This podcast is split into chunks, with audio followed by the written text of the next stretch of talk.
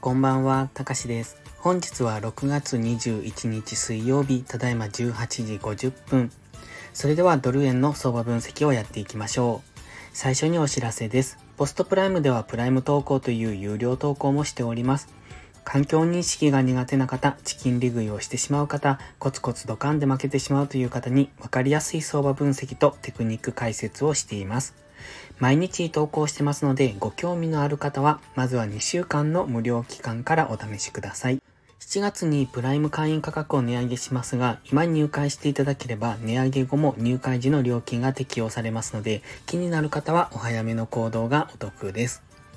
ではまずドル円の4時間足から見ていきましょう。一応イメージを矢印で描いております。緑のゾーンぐらいまで下落してきてくれればそこからの上昇っていうのをイメージしてましたが、本日はずっと上昇してますね。今ようやくちょっと陰線が出てきているところですが、まだこの4時間足始まったばっかりですので、またあの再び高値更新をする可能性はあります。ストキャスティクスは今上昇中ですので、このまま上昇していって、直近の高値ですね、昨日高値を上抜けられるかどうかというところに注目です。ただし、上抜けたとしてもすぐ上には61.8%という日足のレジスタンスラインがありますので、その辺付近からの下落っていうのを考えておきたいですね。ただし、ドル円は基本的に押し目買いでやっていくのが安全ですので、下落を狙うのはあまりお勧めしませんが、61.8%付近、142.5付近というのは反発の可能性も高いところですので、その辺では一度、えっ、ー、と、下落のパターンが買い足で出るようでしたら、短期的な下落は狙ってもいいと思います。ただし、下げ渋るのであれば上抜ける可能性がありますので、その辺は注意ですね。どちらにしても今の場所から買っていくのは難しいですので、一度下落してくるのを待つか、4時間足のストキャスティクスが安値圏に入ってくるのを待ってからの次の上昇を考えておくのがいいと思います。もしこのまま上昇するなら様子見。緑のゾーンぐらいまで押しをつけてくるのであれば、そこで下げ止まったところからの次反発上昇を見ておくぐらいがいいんじゃないでしょうか。次は1時間足です。1時間足にはもう少し細かくイメージを書き込んでます。これ、あの、どちらもそうなんですが、4時間足のイメージも1時間足のイメージもブログの画像と同じものです。なので今日の午前中に描いたものですね。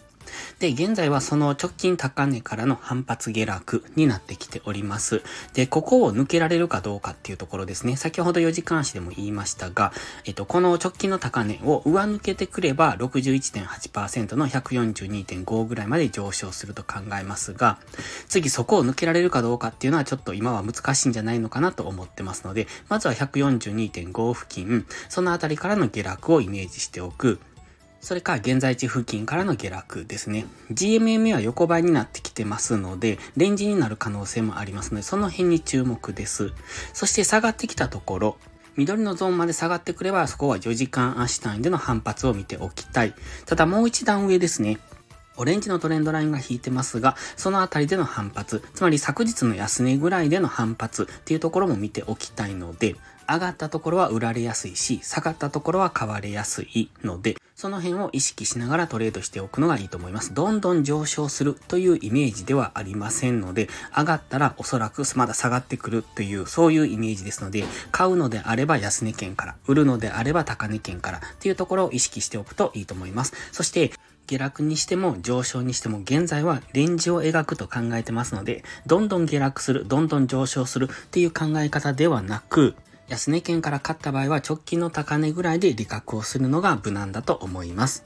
それでは本日は以上です。最後までご視聴ありがとうございました。